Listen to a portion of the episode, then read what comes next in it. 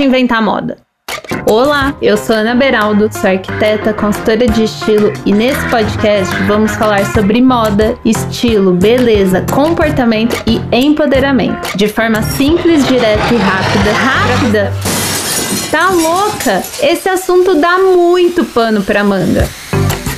Seja sozinha, acompanhada de amigos, influencers ou especialistas, vamos bater um papo sem tabus, regras ou imposições. Então, bora começar que o assunto de hoje vai dar muito pano pra manga. Meninas são mais maduras, dizem. Nós precisamos ser, nós nos viramos para ser. Nós tantas vezes fingimos ser, mas é de dentro de nós que nos deparamos com o abismo de tudo que deixamos de desenvolver para viver a maturidade que nos é imposta.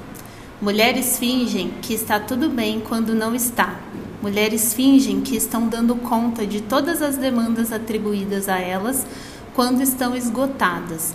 Mulheres fingem paciência enquanto reprimem toda a raiva raiva de todos os nãos que nos são dados e todos que somos incapacitadas de dar, raiva de tantas possibilidades que nos é negada, inclusive de gozar, experimentando nosso próprio corpo e nossa sexualidade.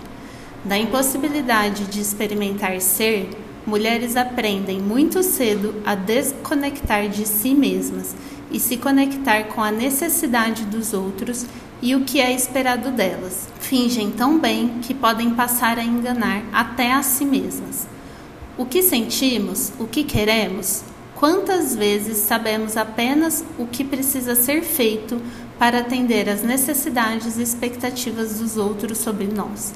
E quem sabe assim sermos validadas, amadas e asseguradas nessa sociedade que nos desvaloriza e inviabiliza de tantas formas. Mulheres fingem, Fingem como profissionais, donas de casa e mães heroínas.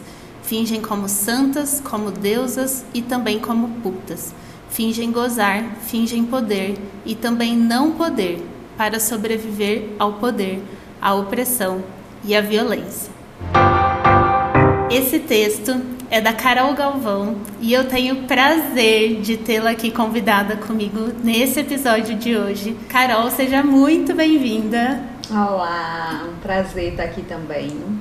Conta pra gente quem é você, conta um pouquinho da sua história aí. Bom, eu sou uma mulher apaixonada por histórias humanas, vivo entre a psicologia e as narrativas, estudo uma psicologia que passa por gênero, é, adoro estudar formação e rompimento de vínculos, luto e principalmente trabalho com abordagem sistêmica, que é a abordagem que trabalha as relações humanas e que vai nos dar um, um olhar mais ampliado sobre as no os nossos conflitos humanos. E sou uma mulher que utiliza histórias misturadas com psicologia para poder emocionar, para poder inspirar e transformar. Não, incrível. Eu conheci você através justamente desse post. Porque a imagem ela já era muito chamativa, né? É uma imagem que está escrito: mulheres não fingem somente orgasmo. E aí é um assunto que, enfim, acho que é importante para todas nós. E aí foi daí que surgiu a ideia de te chamar para o episódio. Eu fico muito feliz que você tenha aceitado e fico muito feliz de saber também essa abordagem, né? Tão bonito. A psicologia tem tantas abordagens possíveis, né? E, e você é, trabalhar isso através da questão do gênero, de contar histórias, é incrível. E aí eu queria te perguntar, então, o que você mais já fingiu, assim, ou o que você considera que nós mulheres mais fingimos ao longo da nossa vida? Nossa, que pergunta difícil.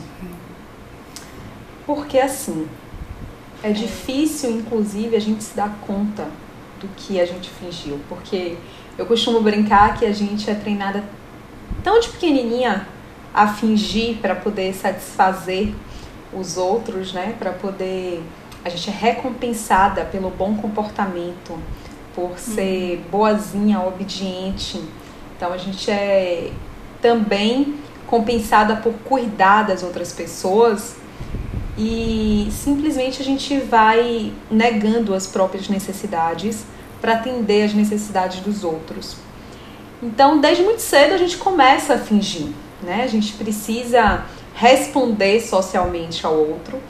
E eu costumo brincar que a gente aprende tão bem isso desde muito cedo e como é cobrado da gente, inclusive, fazer tudo com muita competência, muita excelência, o perfeccionismo feminino, né? Uhum. É, a gente finge tão bem que, na verdade, eu brinco que a gente engana até a gente mesma. Então, Exato. é difícil dizer o, o, o que, que é fingimento e o que, que não é, inclusive. Eu acho que. Eu arrisco dizer que, falando da minha vida pessoal, que grande parte da minha vida eu estava fingindo para mim e para os outros.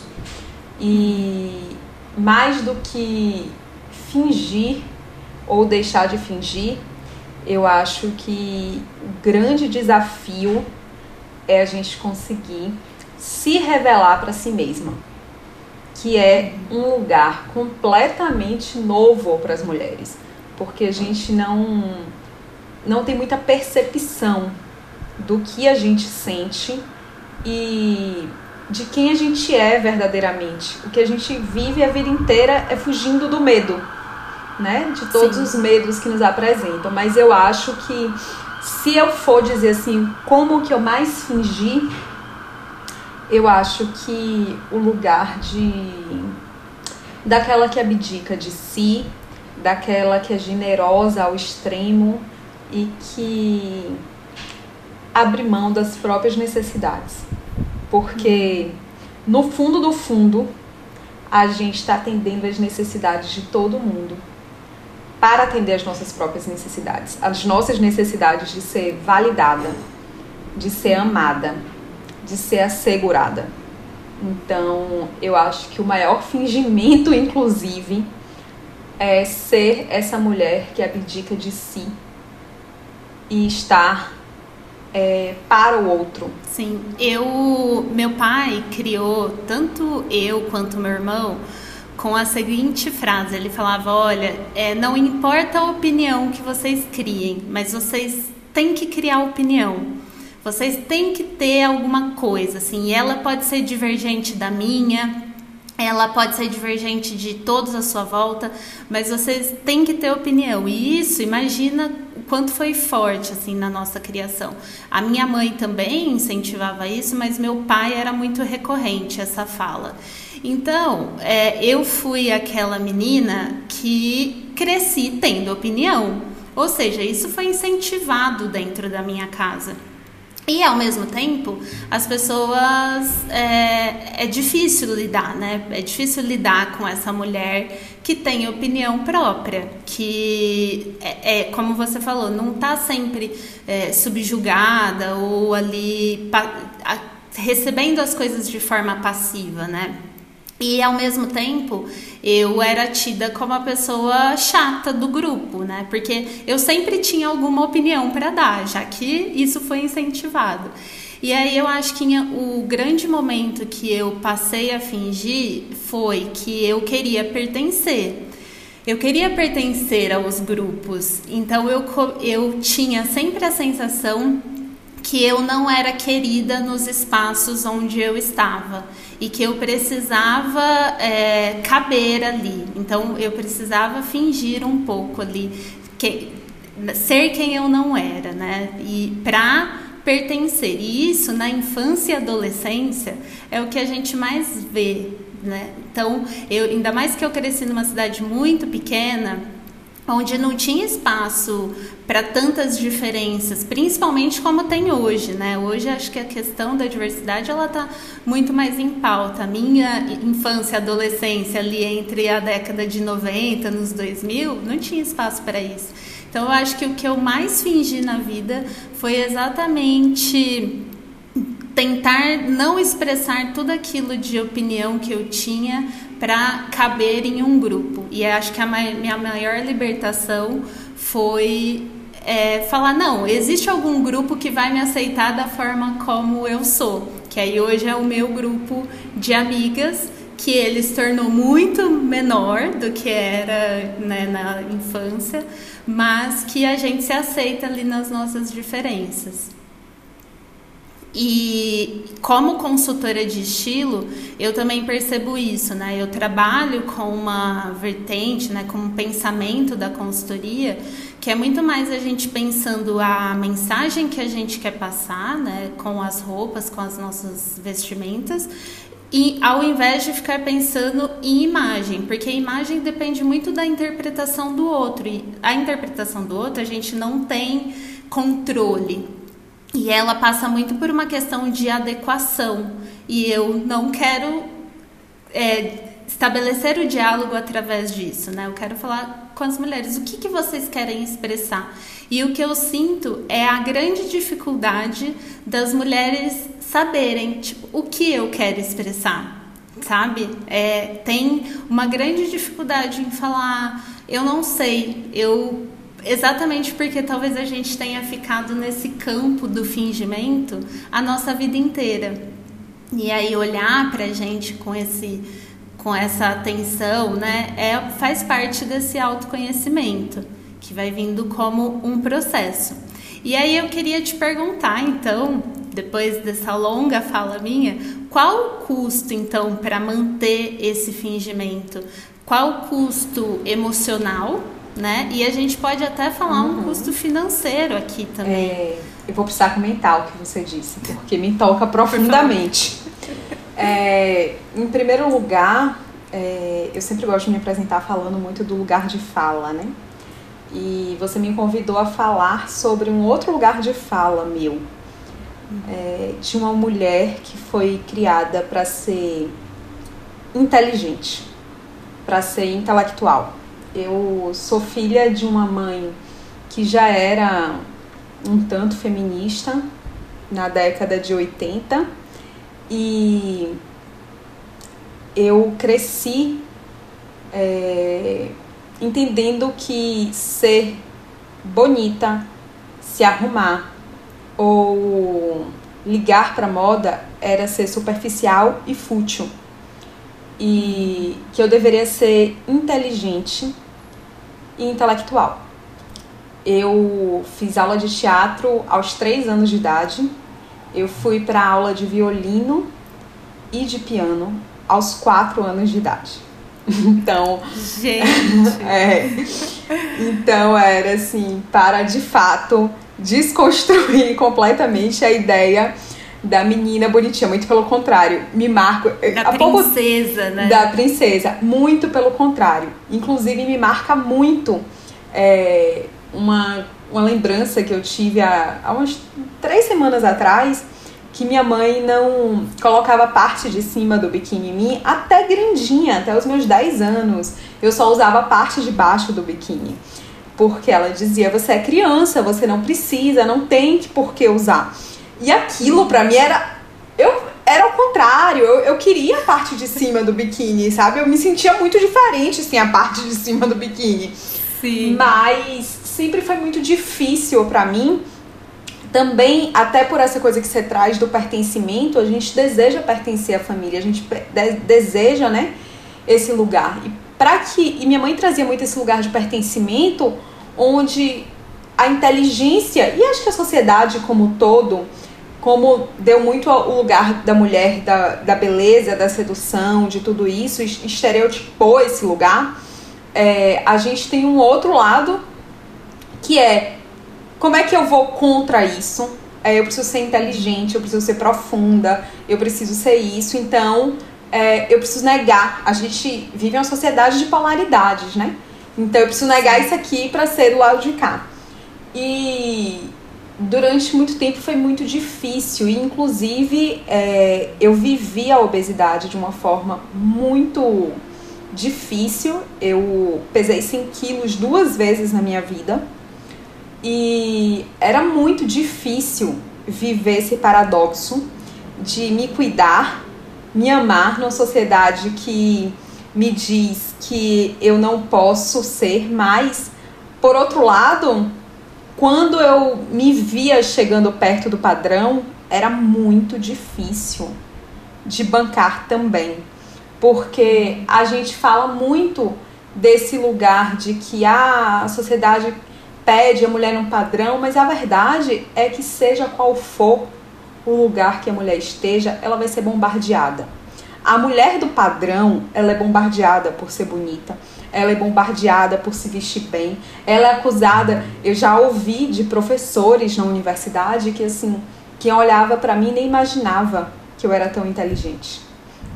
E assim, sabe? E isso foi um, um medo que, que esteve dentro de mim durante muito tempo, me impedindo inclusive de sustentar é, quem eu sou esteticamente, quem, de, como, de como eu posso é, cuidar e me sentir bonita assim. É, e, me, e olhar para como eu quero me vestir. Porque a impressão que eu tinha é: se eu for me colocar né, na moda ou qualquer. Se eu fizer escolhas e der importância para isso, eu vou perder o lugar de inteligência. Ou Sim. eu vou ser atacada pelo lugar da mulher, vamos dizer, né, sedutora, fatal. Ou uhum. quando a gente vê uma mulher bonita, quando a gente vê uma mulher que se veste bem, enfim, os olhares não vão para ela simplesmente de admiração, também vão de acusação o tempo inteiro. Né? Então, Sim. lugar de poder, de sucesso, de qualquer coisa, a mulher, se ela está dentro, está fora do padrão, ela vai sofrer ataques. Então, não tem muitas saídas pra gente. Por isso, talvez tenha sido. É, tenha sido o grande lance para eu conseguir me libertar mais. Assim, tipo, não vai ter lugar, velho. Qualquer lugar aqui vai ser desconfortável porque você vive numa sociedade patriarcal. Sabe? Sim. Para de tentar encontrar um lugar confortável porque ele não existe. Enfim, e o pertencimento que você traz é algo muito forte que a gente vivencia, homens e mulheres. Os homens também vivenciam uma pressão muito grande de outra esfera, mas é, dentro da família, principalmente, é mais autorizado e esperado, inclusive dos homens, que eles consigam romper, né? Que eles consigam, que eles transgridam a gente, inclusive, algo esperado socialmente dos homens é essa transgressão. Para as mulheres, não. Para as mulheres, o que esperam da gente é justamente a obediência. E não existe autonomia, não existe conquista do próprio poder, não existe como a gente se construir enquanto indivíduo, se diferenciando sem se permitir a obediência, a, obedi a, a desobediência. A desobediência ela é necessária para que a gente possa construir a nossa própria história, para que a gente possa ser autor da própria história. Uhum. E aí o que, que acontece? Nesse momento da adolescência, a gente sai das relações familiares que restringem e vão e vamos para uma nova relação, que são as relações dos grupos que a gente também vai encontrar naqueles grupos a possibilidade de ser diferente da nossa família. Mas na maioria das vezes a nossa família já nos restringiu e a nossa confiança ela já está muito fragilizada. E por que, que, que essa confiança está fragilizada e já e, a gente restringiram tanto a gente a ponto da gente não ter conseguido conquistar autonomia nenhuma até aí? Porque os pais têm a tendência de super proteger as meninas, no sentido de que o mundo é muito perigoso para filhas mulheres. E é nessa restrição que a gente não desenvolve autoconfiança, que a gente não, não experimenta o mundo, a gente não consegue viver experiências que nos tragam repertório para que a gente possa caminhar com mais autonomia. Então a gente vai, a gente sai da família ainda muito com autoestima ainda muito frágil, sem autoconfiança. E a gente chega nos grupos e aí a gente vai novamente tentar uma adequação nesses grupos, tentar encontrar lugar nesses grupos.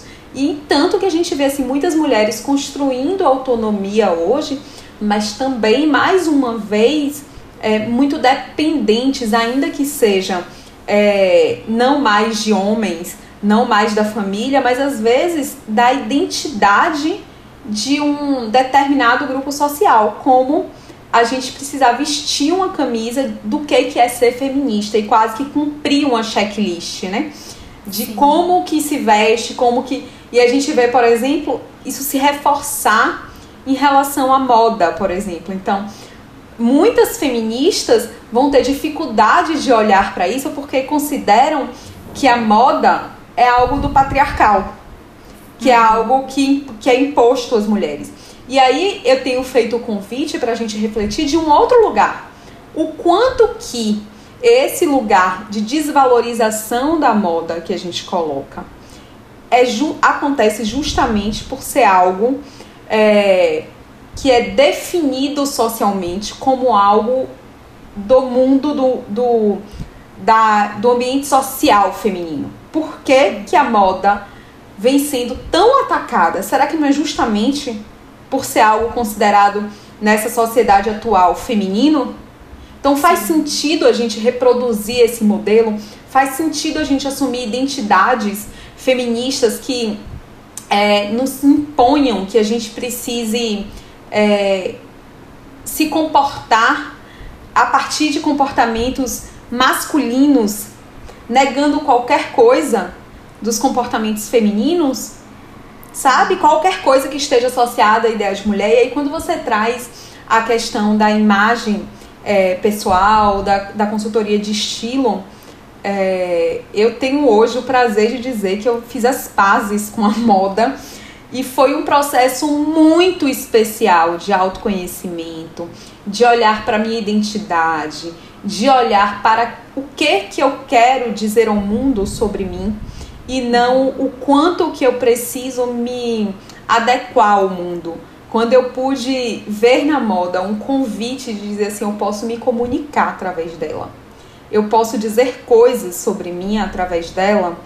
E aí eu comecei a passear pelas cores, passear pelos elementos que me representam, que falam da minha subjetividade humana, que falam da, da Carol profissional, isso foi fantástico, sabe? Foi, é, foi um instrumento de autoconhecimento também muito especial e muito gostoso de viver. Então, é, eu fico pensando o quanto que a gente pode se convidar a olhar para essas questões que a gente costuma negar por ser feminino. Isso não significa que a gente para olhar para a moda e, e, e viver nesse processo, Ana, foi muito forte, é que assim, não significa que eu preciso utilizar a moda na lógica capitalista de que é que é o grande mercado de consumo, na verdade, não só de moda, mas de tudo no mundo, são as mulheres, principalmente da moda, né? Então, eu não preciso responder essa lógica, muito pelo contrário, porque hoje o que eu entendo é, inclusive quando a gente pode olhar para quem eu sou, como eu quero estar no mundo e apresentar isso, comunicar isso com as roupas, eu não preciso sair comprando a cada estação, eu não preciso atolar meu guarda-roupa de coisa. Muito pelo contrário, é muito mais fácil, ou seja, eu não preciso me vestir. Por que, que eu estou falando isso? Né? Porque a gente está falando de fingir. Então, eu vejo muito a moda é, tradicional na ideia que a gente consome desenfreadamente, quase como fantasias que as mulheres vão vestindo para uhum. fingir, para fingir dentro desses papéis sociais que são cobrados pra gente.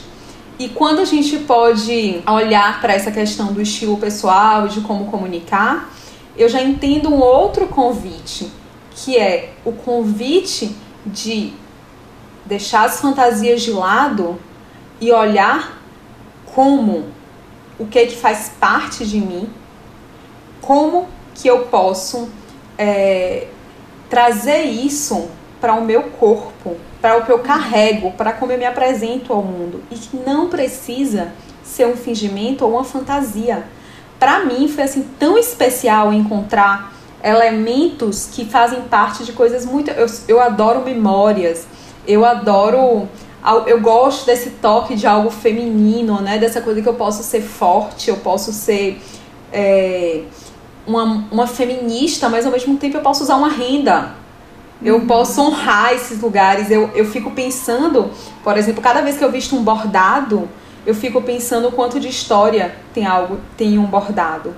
Né? Não só de trabalho feminino tem ali também, né? Exatamente. Né? E o quanto de história de mulheres uhum. que sustentaram famílias através do bordado.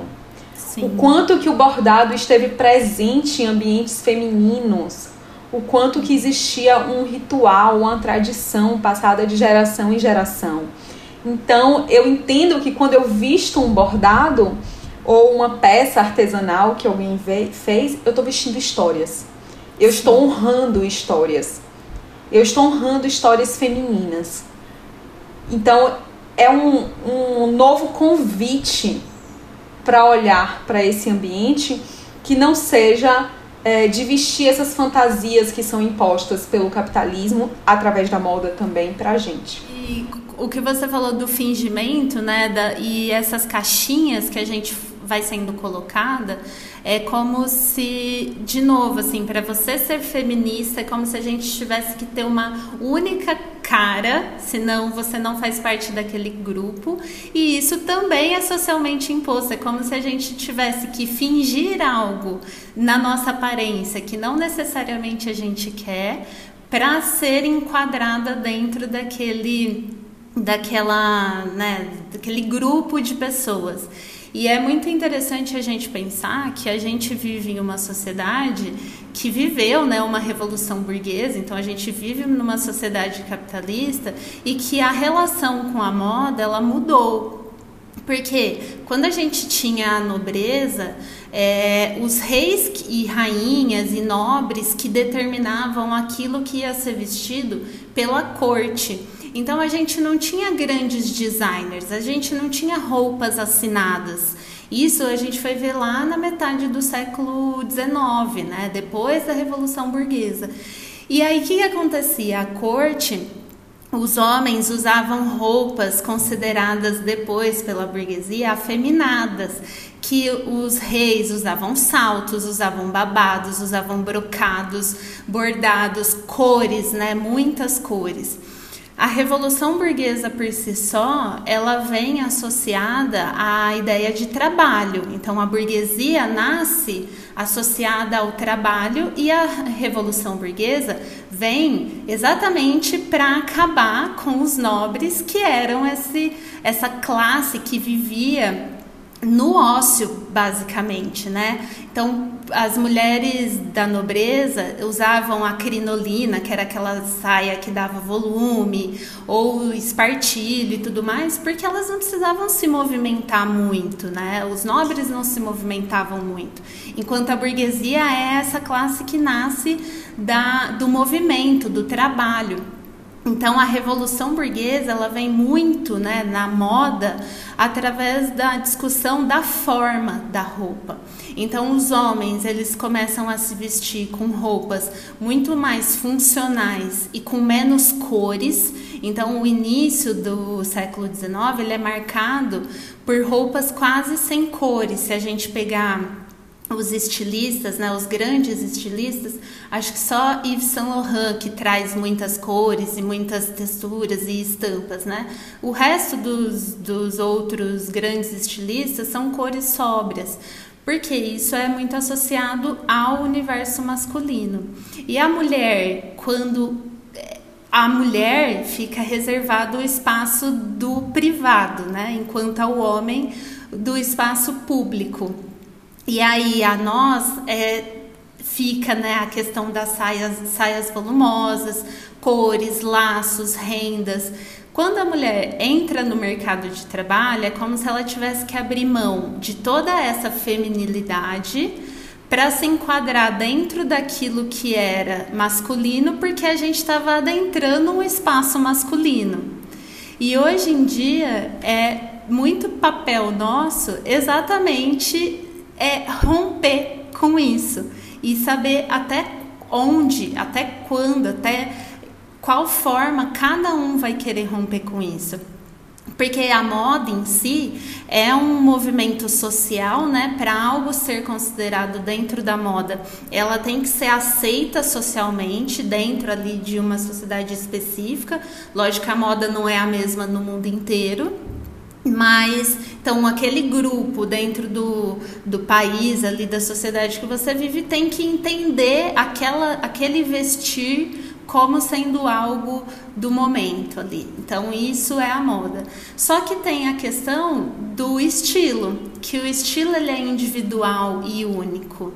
E aí é nesse processo que a gente tem que achar o que é nosso dentro disso que é socialmente construído. E é nisso que eu acho que é difícil a gente romper com esse fingimento, porque a gente olha pessoas que têm prestígio, que são bem colocadas socialmente. Hoje em dia ainda tem mais uma camada que é a das redes sociais, né? Então quem tem mais seguidores, quem tem mais likes e tudo mais, e a gente tenta mimetizar isso, copiar isso e continuamos fingindo e no fingimento é, gastando muito mais. Como você falou, tudo é muito voltado para o universo feminino e eu vi. Tem até um episódio já que eu falo sobre isso. As mulheres, tem uma pesquisa que diz que as mulheres gastam 55% do seu salário com beleza. Então, seja cabelo, unha, maquiagem, roupas. Então, assim, é, esse fingimento sai caro, né? Muito caro. E assim, eu digo que, bom, primeiro, é, essa fala sua me toca absurdamente sobre principalmente as mulheres no ambiente de trabalho. E aí, quando a gente olha para as mulheres executivas, eu fico pensando, gente, que instrumento a moda pode ser na mão dessas mulheres? que estão ocupando esse lugar de poder. O quanto que a gente olha, né? E, e foi muito legal isso que eu digo assim, fazer as pazes com a moda para poder também analisar é, a forma como a gente vem se comportando com a moda, né? Primeiro que assim, você fala de gastar 55% do seu dinheiro com isso. E aí eu falo o seguinte, né? O quanto que a gente é quem trabalha, quem Sim. consome e quem ganha? Né? Então, assim, a gente está servindo ao patriarcado de duas formas: consumindo e produzindo para o lucro masculino. Outro ponto é como que a gente precisa fingir para estar num lugar de poder que só é autorizado pelos homens se vestir de terninho. Uhum. Se vestir com roupas mais consideradas masculinas.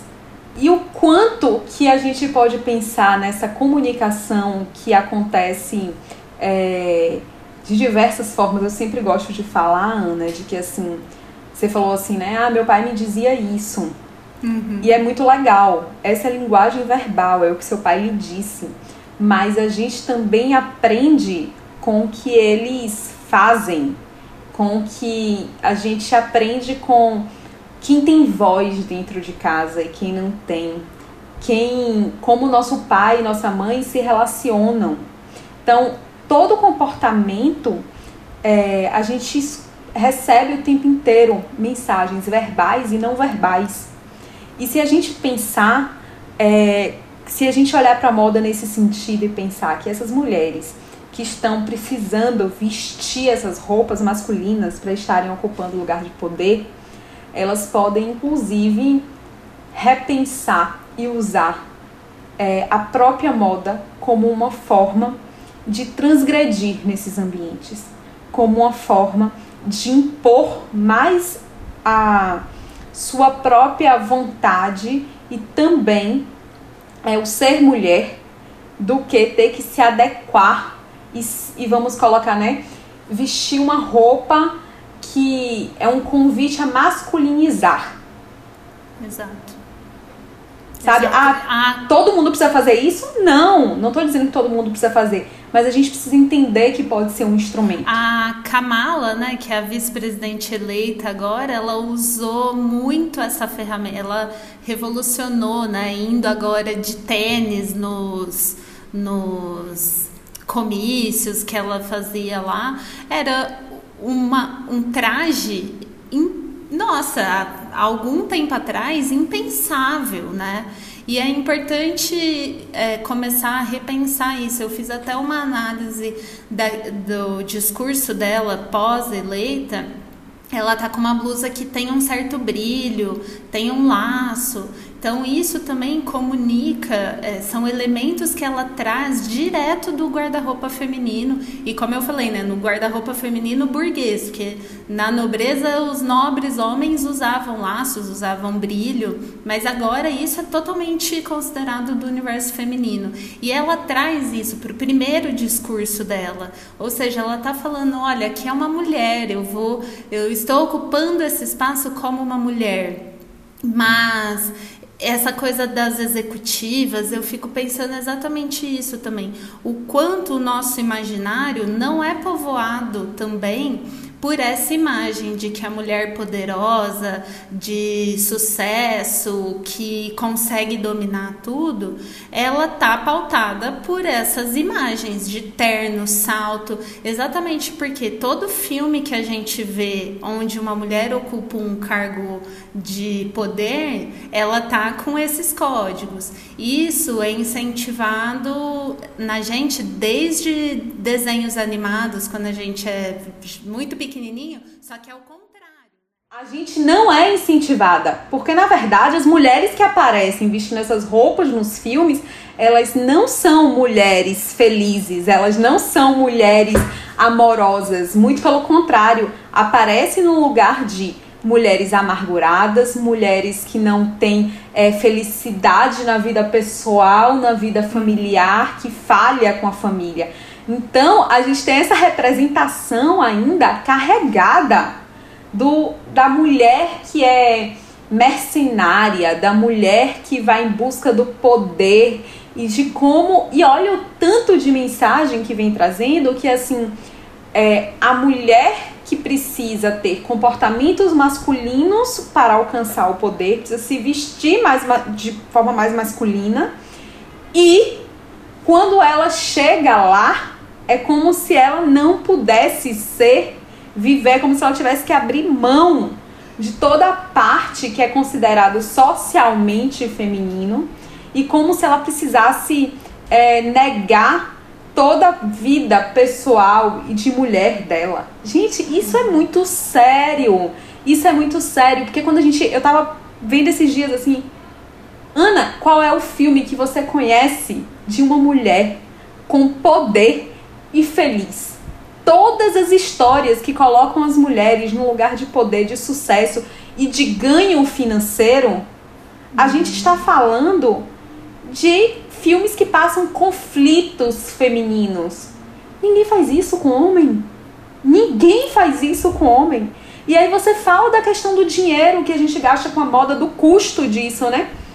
Então, além do que me custa vestir essas fantasias, o quanto que eu também não posso me autorizar a tornar esse dinheiro é, um instrumento, inclusive, de poder e de autonomia para mim. Porque se eu for uma mulher que cuida do dinheiro, que se interessa por estudar dinheiro, por é, gerir dinheiro, né, por fazer uma boa gestão financeira, a gente ainda tem uma imagem social que é esta mulher mercenária. Sabe? Então eu não quero. O que, que uma mulher mais tem medo de ser? O que, que ela mais foi julgada ao longo da sociedade toda? É justamente de ser a interesseira, a Maria Gasolina, que está dando golpe. Ou seja, isso vai travando a gente de diversas formas. Então eu, eu tenho, é, além de eu gastar o meu dinheiro para vestir essas fantasias, para poder pertencer, para poder ser algo nessa sociedade. E na maioria das vezes, diga-se de passagem, eu fico impressionada.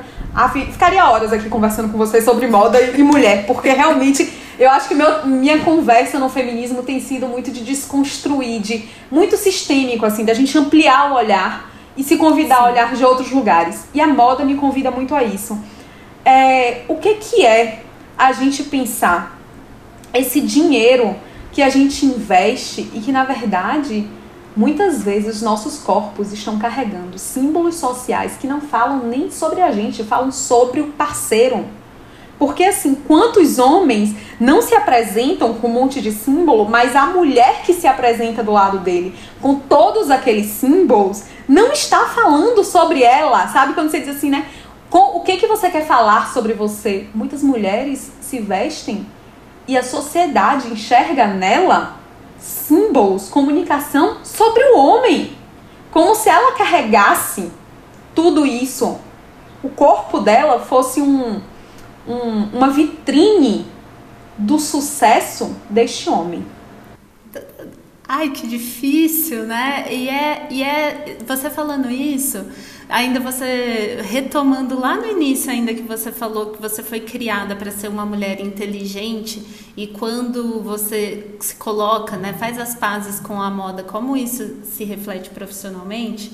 Eu venho de uma família humilde e eu estudei na USP, e aí eu fiz a graduação, fiz a pós-graduação lá. Então eu fui trilhando um caminho acadêmico também. E eu cheguei em um determinado momento, no início do doutorado, que eu falei: bom, não é isso que eu quero. Eu, se eu seguir aqui, eu vou ficar doente, assim. E eu gostava, eu queria costurar, na verdade. Enfim, costurar não dava, eu abri um brechó. Do brechó eu comecei a me interessar pela consultoria de estilo e comecei a trabalhar aí. Só que nesse meio tempo eu estava entre terminar o meu mestrado, começar o doutorado e eu tinha vergonha de colocar roupas que eu parecesse consultora, sabe? De, é, eu tinha vergonha de falar a minha profissão e eu tinha vergonha de vender os meus produtos. Esses dias eu estava revendo os primeiros stories que eu fiz oferecendo algo. Exatamente por isso que você falou de parecer interesseira ou Maria Gasolina. Eu falava, mas gente, como que eu vou vender? Como que eu vou oferecer na internet? Como que eu vou oferecer o meu trabalho para as pessoas? Elas vão achar que eu sou interesseira. Quanto cobrar? Sempre querendo cobrar menos do que o trabalho vale, porque é, enfim, sempre me diminuindo, sabe? E eu me diminuía porque eu achava também, assim como você falou, que se eu me vestisse de uma determinada forma, eu não seria levado a sério. Eu não seria levada a sério por aqueles aonde antes eu fazia parte, que no caso era esse mundo acadêmico. E, enfim, descobrir esse meu lugar foi um lugar de foi um um trabalho difícil também, sabe? De falar, não, em que momento eu vou parar de fingir? E também, isso que você está falando de parecer uma vitrine, eu. O que que compõe o universo imaginário do que você pensa de uma consultora de estilo? Bom, mulheres que têm muito dinheiro para comprar roupa, sei lá, de luxo e, e falar sobre isso.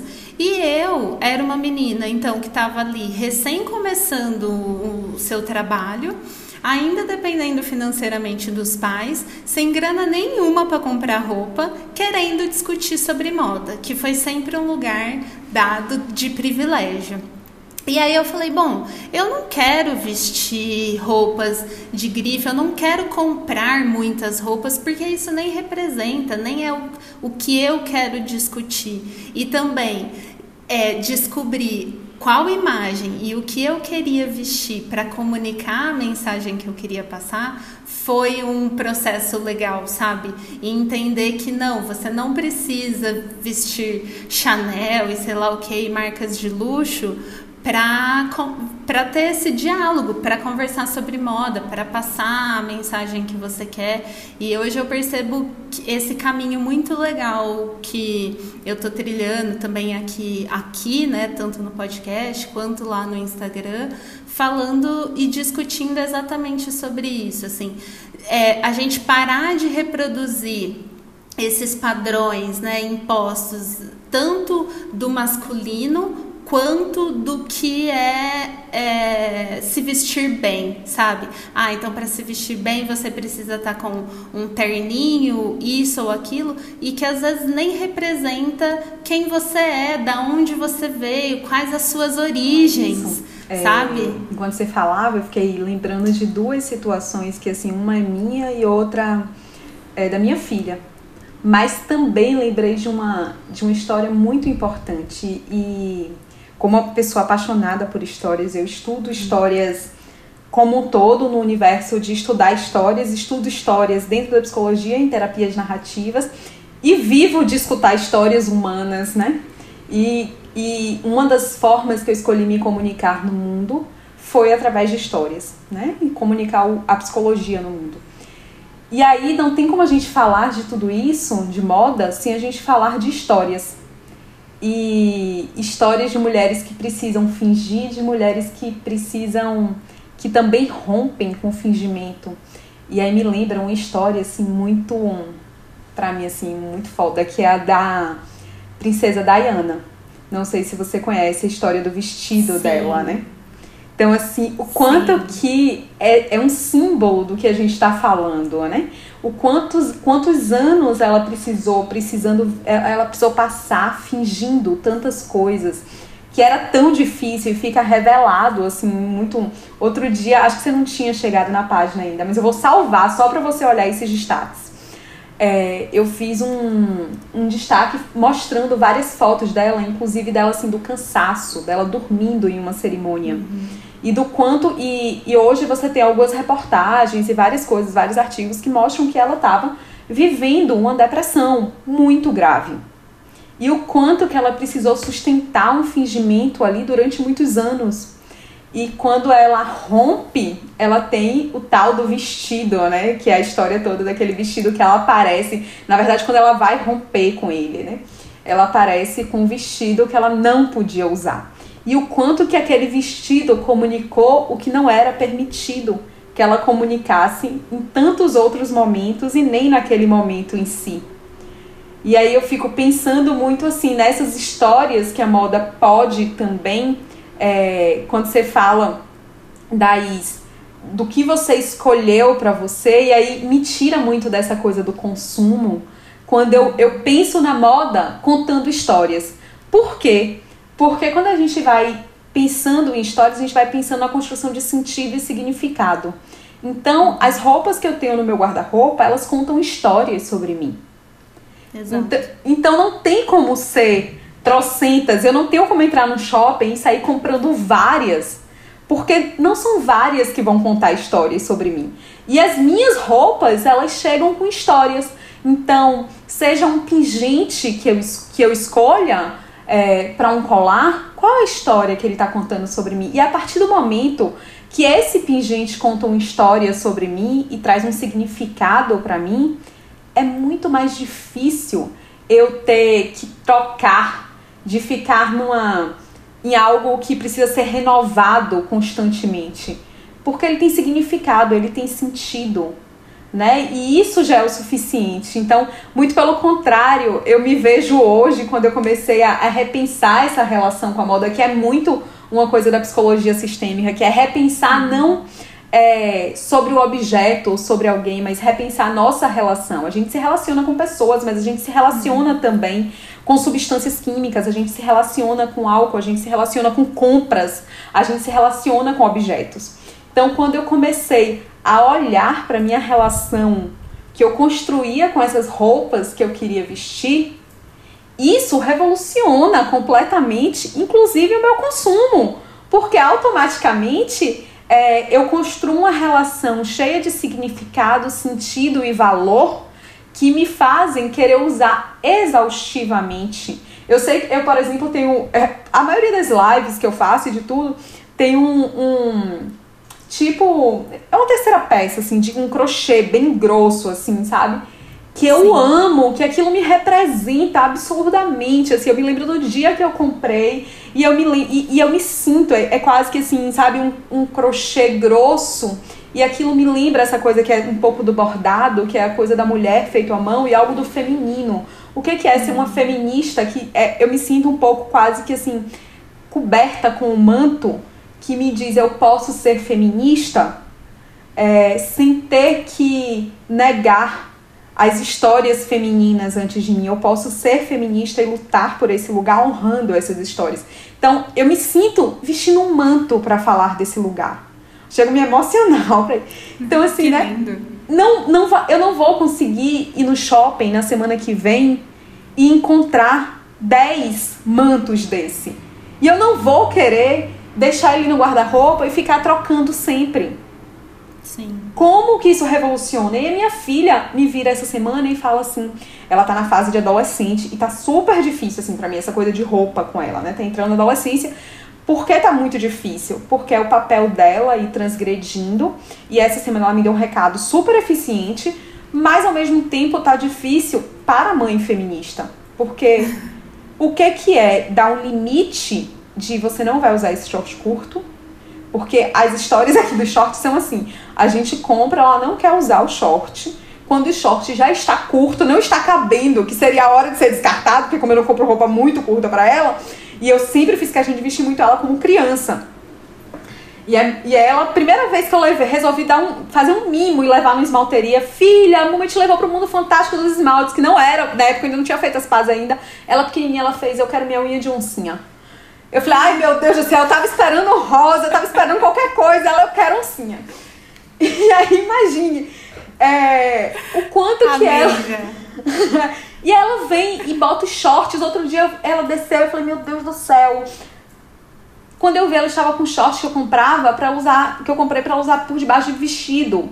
E ela tava no play, eu falei, ei, velho, pera aí, não é assim não. Se você não tá sabendo colocar limite, quem vai botar limite sou eu. Ela fala, minha mãe, não. Porque se você escolher minha roupa, eu vou perder o meu estilo. Aí eu fico assim, Ana, ela está me dando o recado do porquê que ela precisa escolher as roupas dela. E ao mesmo tempo, eu preciso me questionar qual é esse lugar que eu também estou reproduzindo o machismo com as roupas que ela escolhe para ela, dizendo para ela você não pode vestir nenhum short curto porque o seu corpo pode ser abusado, invadido e reforçando esse lugar de que nós mulheres podemos fazer alguma coisa para controlar homens incontroláveis, quando a gente não, não tem como. Sabe? Isso é uma Sim. ilusão que só nos culpabiliza. E aí eu me vejo assim, sabe, olhando para essas minhas histórias de mãe e filha sendo atravessadas pelas roupas que as mulheres vestem de um outro lugar, né? E o quanto que é tanta coisa que a gente precisa desconstruir que eu te confesso que do lugar da psicologia, do lugar de mãe, de feminista e de mulher, eu ainda não tenho resposta. Do que que eu faço com os mini shorts que minha filha quer vestir?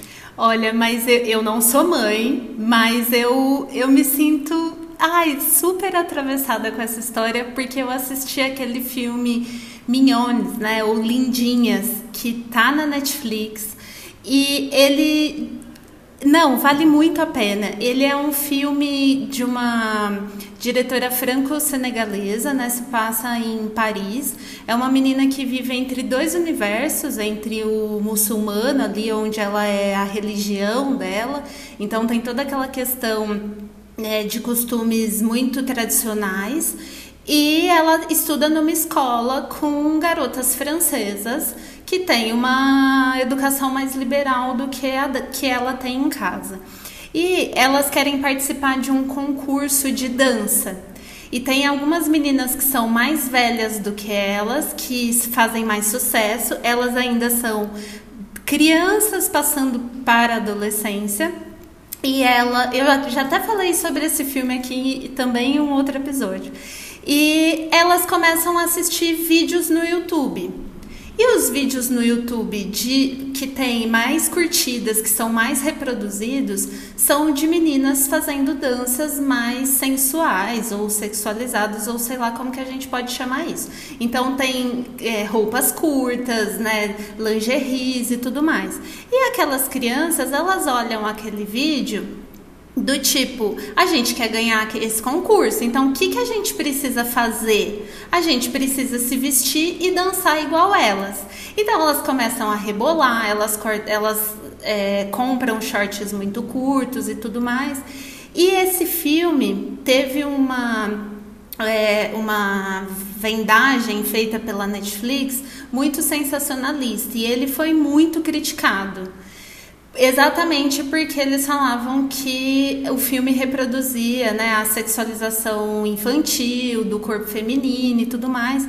E, na verdade, o filme ele tem uma puta de uma discussão fodida que é exatamente isso. Aquelas meninas, elas não estavam vendo o corpo delas e, e, dançando de uma forma sexualizada. Elas não estavam encarando aquela situação dessa forma, mas nós aqui, que já conhecemos o mundo como ele é, já vemos como já sabemos, já passamos por isso, a gente encara essa situação dessa forma. E é muito louco porque a, a internet, hoje em dia, as nossas crianças têm livre acesso em livre demanda, assim, né? Do tipo, é, uma coisa vai levando a outra e o que, que elas estão vendo, o que, que elas estão consumindo. Então, na verdade, eu vejo né, a sua questão com essa filha, talvez ela esteja vendo vídeo de meninas que elas, que ela se identifique, que ela ache bonita, só que o que, que acontece? Esses vídeos, muitas vezes, são feitos por, são feitos por garotas que já são um tanto quanto mais velhas e que já têm noção minimamente do como o mundo se dá. Então hoje eu sei o quanto eu coloco o meu corpo em risco caso eu decida sair com um short muito curto, apesar de saber que isso não é culpa da mulher, que a, a, despeito de qualquer coisa a gente sofre violência o tempo todo. Mas as crianças ainda não têm essa noção. Então, como eu também fiquei, eu assisti o filme e eu saí aqui em casa gerou uma discussão assim de no mínimo uns dois, três dias, sabe, sobre esse filme, assim. Então vale muito a pena para quem não assistiu, assista. Falou, me lembrou muito aqui, porque a gente tem dois meninos e uma menina. E um é meu enteado e os, e os meus dois são do primeiro casamento. Uhum. E o meu enteado ama dançar, Ana. Ama. Ama, ama. E dança, a gente brinca assim, gente, nunca vi. Nasceu pra ser pagodeiro. Sabe? Mas, e ele gosta de música latina. Então, é aquelas músicas bem sensuais. E aí um dia observando ele, a gente, e, tipo assim, ele te ria, a gente brinca. E aí outro dia a gente foi no hotel, aí filmaram ele, falaram, pô, ele é muito engraçado, um estranho filmou ele. Rapaz, assim, do nada veio assim na minha cabeça, né? E ele tava de sunga. Se fosse a minha filha apresentando este mesmo comportamento, dançando sensualmente dessa forma, na mesma idade, peraí, amor, eu vou abrir já. Na mesma idade, é, e se fosse no espaço público, porque assim, eu fiquei olhando um dia ele dançando dentro do quarto. Eu falei assim, gente, se fosse minha filha dançando assim, eu estava extremamente incomodada. E eu não estou incomodada com ele.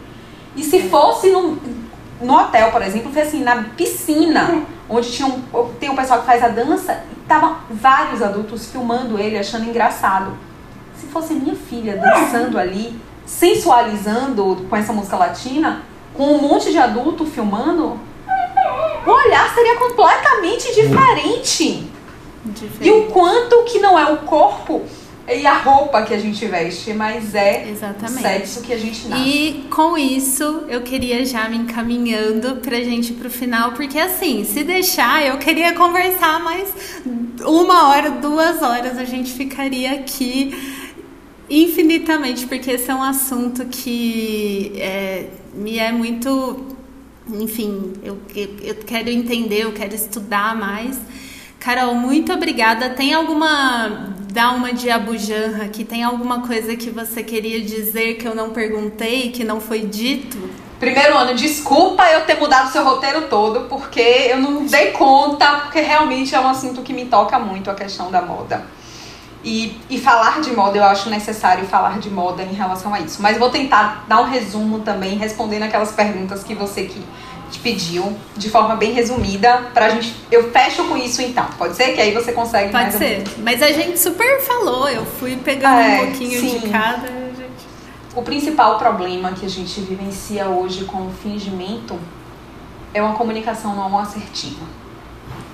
E a gente falou bastante aqui sobre comunicação e eu acho que a comunicação não assertiva, ela passa pelo sexo, ela quando a gente finge, né, a gente não demonstra o que, que a gente está verdadeiramente sentindo, mas a gente também não demonstra o que, que a gente deseja, quais são as nossas necessidades. Então, dificilmente a gente vai conseguir obter o que a gente precisa sem a comunicação assertiva. E uma comunicação não assertiva, eu acho que passa por todas as formas que a gente se comunica, seja gemendo no orgasmo, é, quando a gente não está sentindo prazer, seja se vestindo daquilo que a gente que não nos representa ou não nos apetece, é, seja quando a gente se coloca profissionalmente, quando a gente fala de dinheiro.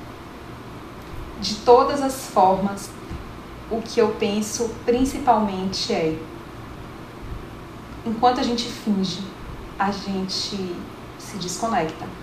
Nem sequer sabe verdadeiramente o que a gente quer. A gente sabe muito bem o que os outros precisam e o que os outros querem mas a gente briga muitas vezes sem saber o que a gente quer. E quando a gente ainda sabe, a gente não consegue se comunicar assertivamente. E esse é um problema grave que a gente precisa pensar, principalmente quando a gente olha para a perspectiva de relacionamentos humanos, porque talvez aí esteja a gente compreender que o machismo não são não, não está apenas nos homens. O machismo está no capitalismo, o machismo está nas famílias, está nos homens, está no trabalho, está nas roupas que a gente veste, está na forma como a gente consome, como a gente produz moda e está também na forma que a gente constrói a nossa subjetividade. Então, é, eu não vou aqui culpabilizar mulheres pelas situações bizarras que a gente vivencia, mas eu preciso convidar mulheres para olharem como que existe um machismo estrutural que se representa também no medo da gente de se colocar no poder, no medo da gente de barganhar valores justos pelo nosso trabalho, de acreditar que o nosso trabalho vale, que a gente tem o direito de mudar o mundo ganhando dinheiro. Que a gente não precisa fazer isso é, sendo é, caridade, simplesmente. Muito pelo contrário. Para a gente fazer isso, precisa ser sustentável. Porque é tornando o meu trabalho sustentável, se eu acredito que eu posso mudar o mundo com ele, eu posso. Eu tenho uma responsabilidade com isso. E a minha responsabilidade é tornar ele sustentável para que ele seja possível. Uhum. Então, eu penso que a gente precisa se convidar a olhar também as partes que o machismo está entranhado nos nossos medos, nos nossos bloqueios, nos nossos entraves. A gente vem quebrando diversas barreiras externas ao longo dos séculos, mas a gente tem várias barreiras internas para quebrar. E talvez aí que esteja o grande trabalho, principalmente dessa geração, de olhar para dentro de olhar para as barreiras que o machismo impõe dentro, para a culpa que a gente sente. Tudo isso custa fingir não ter a comunicação assertiva. E tudo que a gente vai se submetendo custa a nossa autonomia. É isso que custa. E o custo da nossa autonomia nos faz permanecer no lugar de mulheres dependentes, que talvez não sejamos mais dependentes financeiramente, financeiramente, mas é, podemos ganhar o nosso, o nosso próprio dinheiro com muita luta, porque a gente foi incentivada de certa forma a conquistar o mercado de trabalho, também por uma necessidade do mercado de trabalho. Não foi de graça, uhum. mas é, a gente foi incentivada a ir para o mercado de trabalho.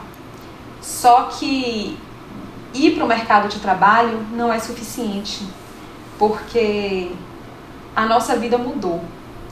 A gente conquistou certa autonomia financeira, mas a gente assumiu uma sobrecarga gigante. A vida dos homens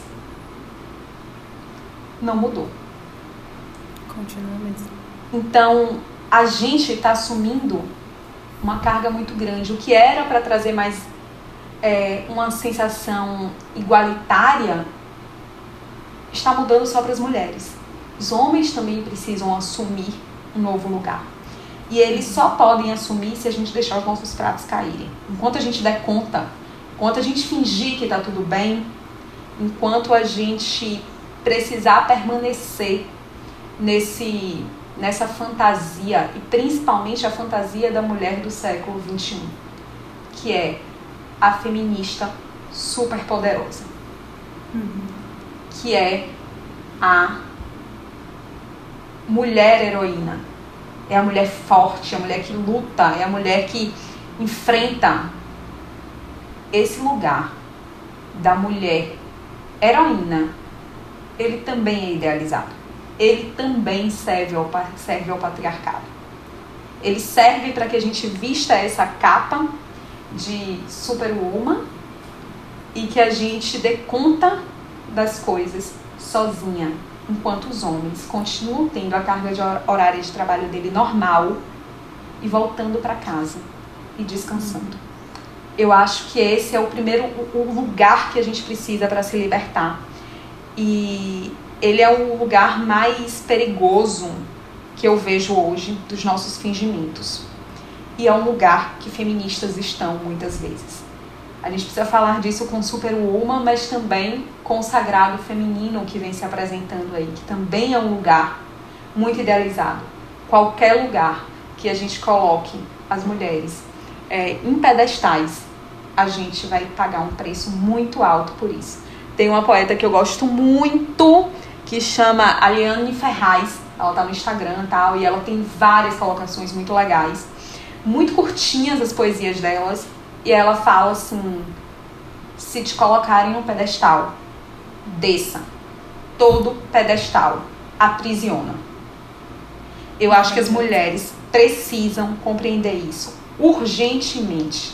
Desça de todos os pedestais. A gente vai conquistar a si mesmo e a gente vai conseguir algum tipo de liberdade quando a gente se permitir a nossa humanidade. E a gente está fingindo o tempo inteiro não ser humana.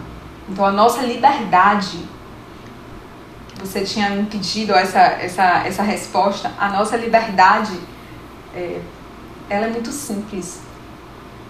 É assumir a nossa humanidade. É se permitir sentir é se permitir comunicar de forma assertiva.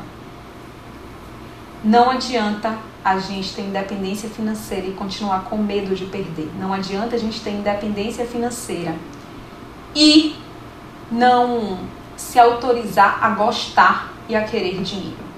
Porque ainda que a gente ganhe dinheiro, se a gente não entender como que a gente cuida do dinheiro, dando um lugar sim importante à nossa vida, a gente vai continuar entregando a nossa gestão financeira a pais, a irmãos, a maridos.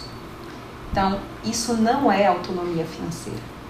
A gente precisa construir autonomia financeira e autonomia intelectual. E aí, quando a gente fala de autonomia, principalmente na psicologia sistêmica, a gente não fala mais de independência e autossuficiência e autonomia nesse sentido, mas a gente entende a interdependência, que é mais uma vez sair desse lugar idealizado de que eu preciso ser a mulher independente, autônoma e autossuficiente. Não, a gente não precisa. Humanos vivem relações de interdependência. Quanto mais eu posso é, ter alguém que eu possa contar verdadeiramente, que possa me dar suporte, que eu possa me sentir segura, mais eu posso ir para a vida experimentar, mais eu posso é, construir experiência e é assim que eu vou conquistar a autonomia. Então, esses vínculos que a gente precisa, não necessariamente a gente vai achar na família, não necessariamente a gente vai achar em um relacionamento amoroso.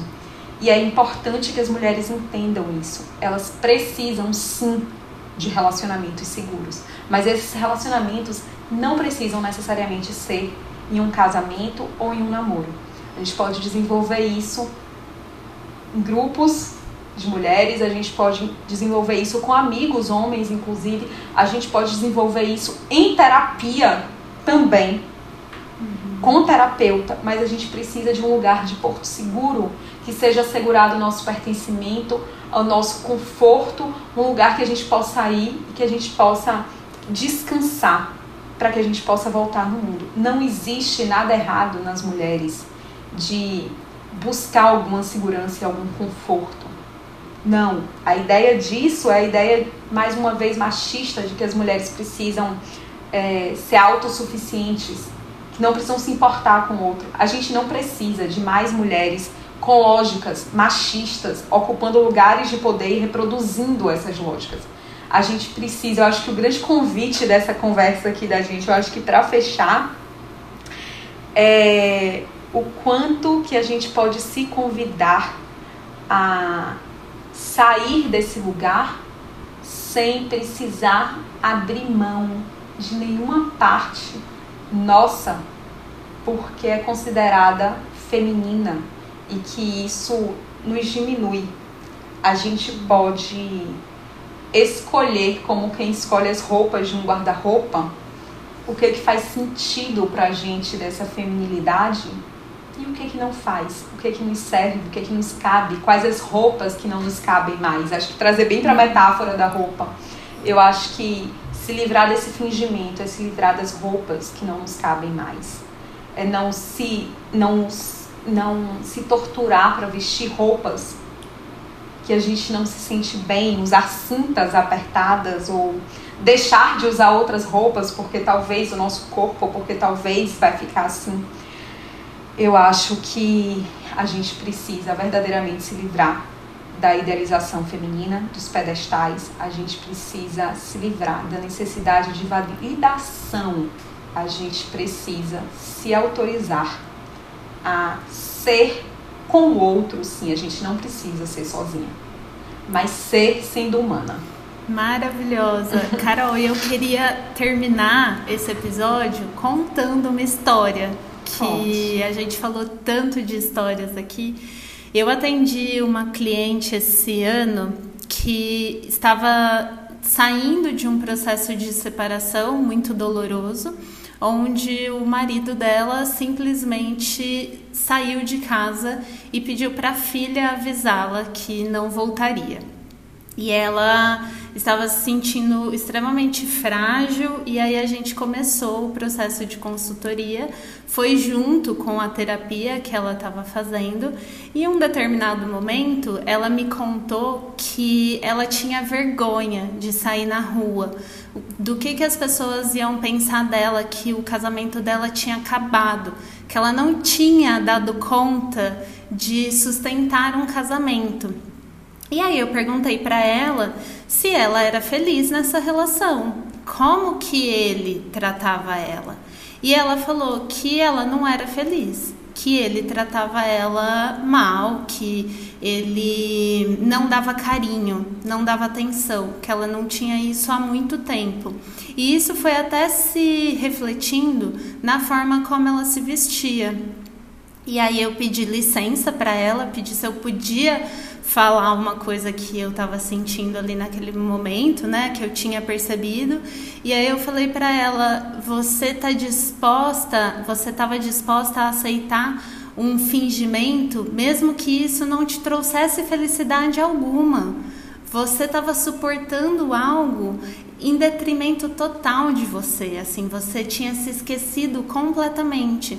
Eu falei, é, tristeza, na verdade, é a gente viver uma vida toda que podia ter sido e que não foi.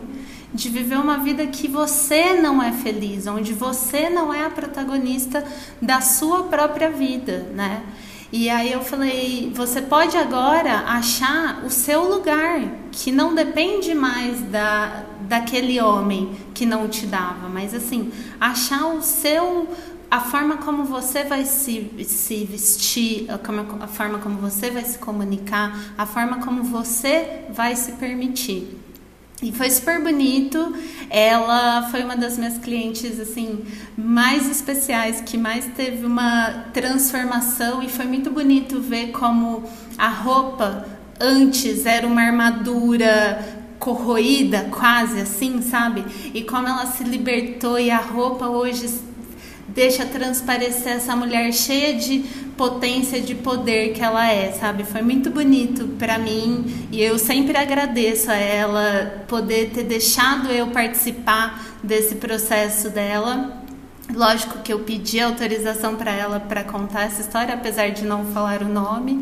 E é muito bonito, é muito bonito ver isso tudo e o quanto o fingimento tá aí imposto e o quanto a gente está disposta a abrir mão da gente mesma, sabe? O quanto está sendo bonito acompanhar mulheres que estão dispostas agora a olhar para si, a tirar esses véus aí do, dos fingimentos e apesar de das nossas relações serem mediadas, né, pelas questões sociais, de também a gente olhar para a gente, Olha, o que a Ana, gente quer. Eu já tava assim, não, vamos dar tchau, mas eu vou ter que comentar rapidinho isso aí. Não precisa você voltar, não precisa nada, mas assim. Comente, comente. Porque você trocou em um ponto muito especial para mim também. É, na verdade, várias coisas que eu trabalho, né? É, a gente. Eu te falei no início que eu estudo formação e rompimento de vínculo e que eu estudo luto. Então, quando uma mulher se separa, ela está vivendo um luto profundo Sim. E é um luto muito dolorido pelo seguinte: nós mulheres, na maioria das vezes, nos construímos, principalmente geração passada, construímos nossa identidade a partir do lugar de uma esposa e de uma mãe de família, como eu te falei. Muitas vezes os símbolos que a gente carrega falam sobre a condição social do marido. É, e o quanto que esse rompimento de vínculo que a mulher está sempre fingindo para alguém e ela está sempre é, vivendo para o outro, para servir o outro, quando esse outro vai, deixa um buraco muito grande. Um buraco dentro de si mesma, de quem eu sou. Uhum. E aí eu acho que você traz um exemplo muito lindo do que eu falei lá atrás sobre a moda como autoconhecimento.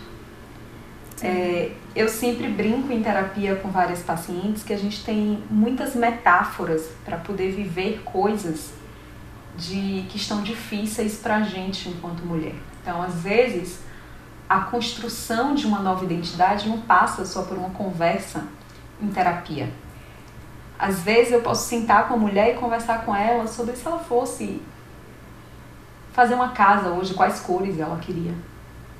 Qual era o quadro que ela queria ter na parede.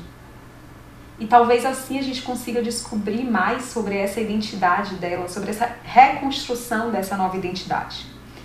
E quando você olha para a moda, quando ela chega para você com a moda, eu vou te dizer assim, o que que eu escuto é, da escuta sensível de uma psicóloga. É, eu tô muito sozinha. Ele foi e deixou um buraco que eu não sei quem eu sou. E eu preciso me reconstruir.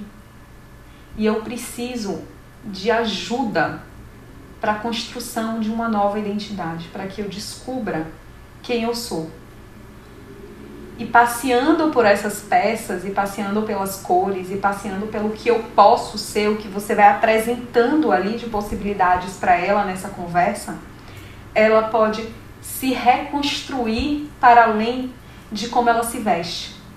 Ela vai se descobrindo, vai descobrindo, e eu falo assim que tão bonito quanto você poder apresentar uma identidade, você poder dizer eu sou isso, eu me sinto assim. E a identidade é uma coisa que muda ao longo da vida. Essa ideia de que a gente tem uma única identidade é uma ideia Sim.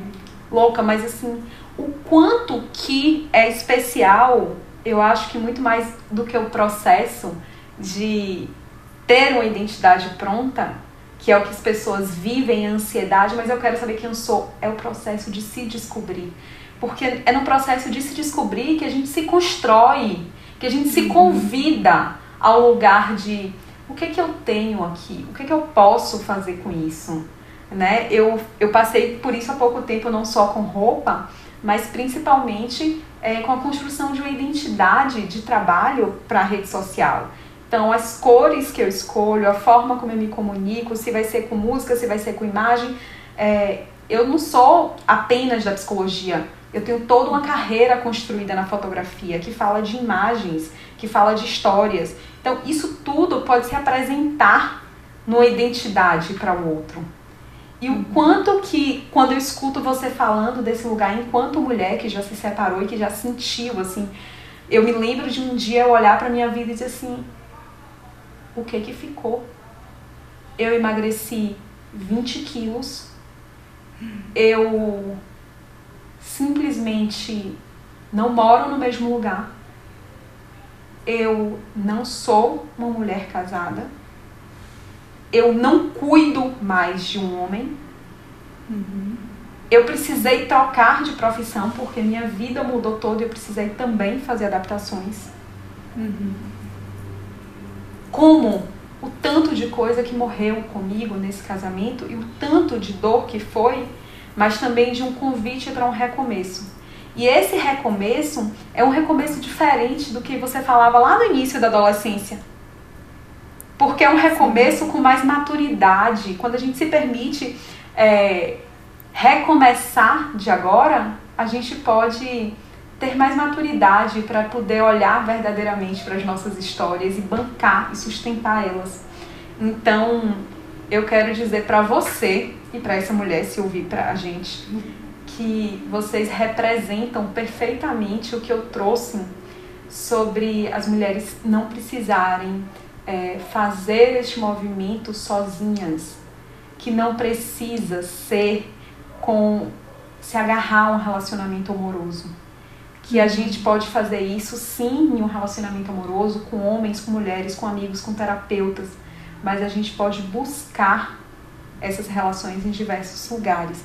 E eu acho que você e essa mulher construíram esse lugar de asseguramento para ela, para uhum. dizer eu estou aqui para construir com você quem você quer ser, com tudo que você traz, mas com que você pode construir daqui para frente, sem você precisar negar quem você é. Gente vai olhar para o que tem dentro para ver o que você quer escrever aqui. E acho que foram duas mulheres de mãos dadas. Eu acho que aí é que tá. É esse o significado que eu vejo que a moda pode servir também. A gente ampliar o significado dela. E aí a gente pode olhar o quanto que o seu trabalho ele é muito especial, muito de convidar essa mulher a olhar para ela por uma metáfora e descobrir tantas coisas importantes sobre ela que talvez ela não tenha descoberto a vida inteira. E também ter esperança na construção de um futuro, de ver um futuro pela frente. Isso é mágico, Ana. Isso é muito especial. Parabéns. Obrigada. Não, foi, foi uma experiência incrível mesmo. E cada vez mais eu percebo como a consultoria não fala sobre roupa, sabe? Fala sobre pessoas, fala sobre histórias. É isso. O que a gente quer contar, deixar para o mundo. Carol, agora de fato a gente encerra, porque senão eu não vou encerrar. Aqui eu, eu queria ter aquela vozinha do Jô, sabe? Do ah, todo mundo. Vou, vai dar tô... trabalho para editar agora, né, Ana? eu tô triste de encerrar. Mas eu queria pedir para você deixar então o seu Instagram e contar seus projetos futuros, enfim, se você quiser contar alguma coisa pra gente. Então, agora é, é a hora. Meu Instagram é carol underline galvão underline reis. É, é um espaço onde eu falo de histórias com psicologia e psicologia com histórias. É um espaço que acolhe histórias humanas, então chegam muitos relatos de muitas mulheres por lá também. A gente vai construindo é, uma narrativa sobre nós e sobre ser mulher nesse tempo e espaço. E também olhando para as histórias anteriores às nossas. Para se convidar a olhar as histórias que a gente pode escrever daqui para frente. E eu estou planejando ainda, sonhando, paquerando com a ideia para além da clínica, eu tenho sentido o convite muito forte de é, o Instagram me convidou muito a isso, a sustentar esse lugar, sustentar o realizar, botar criações no mundo e eu tenho sentido que a clínica ela chega a poucas pessoas ainda e ela ainda é um lugar muito restrito por questão social, financeira, né? E eu tenho sentido o convite de pensar em grupos de mulheres. Eu não tenho vontade de fazer programas, cursos, essas coisas, porque para mim o encontro humano ainda é algo muito forte, muito fundamental e que ainda fala comigo. E esse encontro humano para trocar histórias. Então eu tenho pensado aí, sonhado, planejando, é, pensar em grupos que são mais acessíveis, inclusive financeiramente, para que a gente possa ser essa base segura para discutir o ser mulher, para se descobrir, para se olhar, para se construir é, a partir de narrativas humanas de outras mulheres, para que seja um lugar de convite para que as mulheres é, se autorizem a olhar uma para as outras e para si mesmas a partir da própria humanidade. Nossa, eu do lado de cá tô torcendo para que esse projeto saia do papel. Tomara, tô aqui de dedos cruzados. E, Carol, muito obrigada de novo. Eu só tenho a agradecer. Um super beijo para você. Tchau!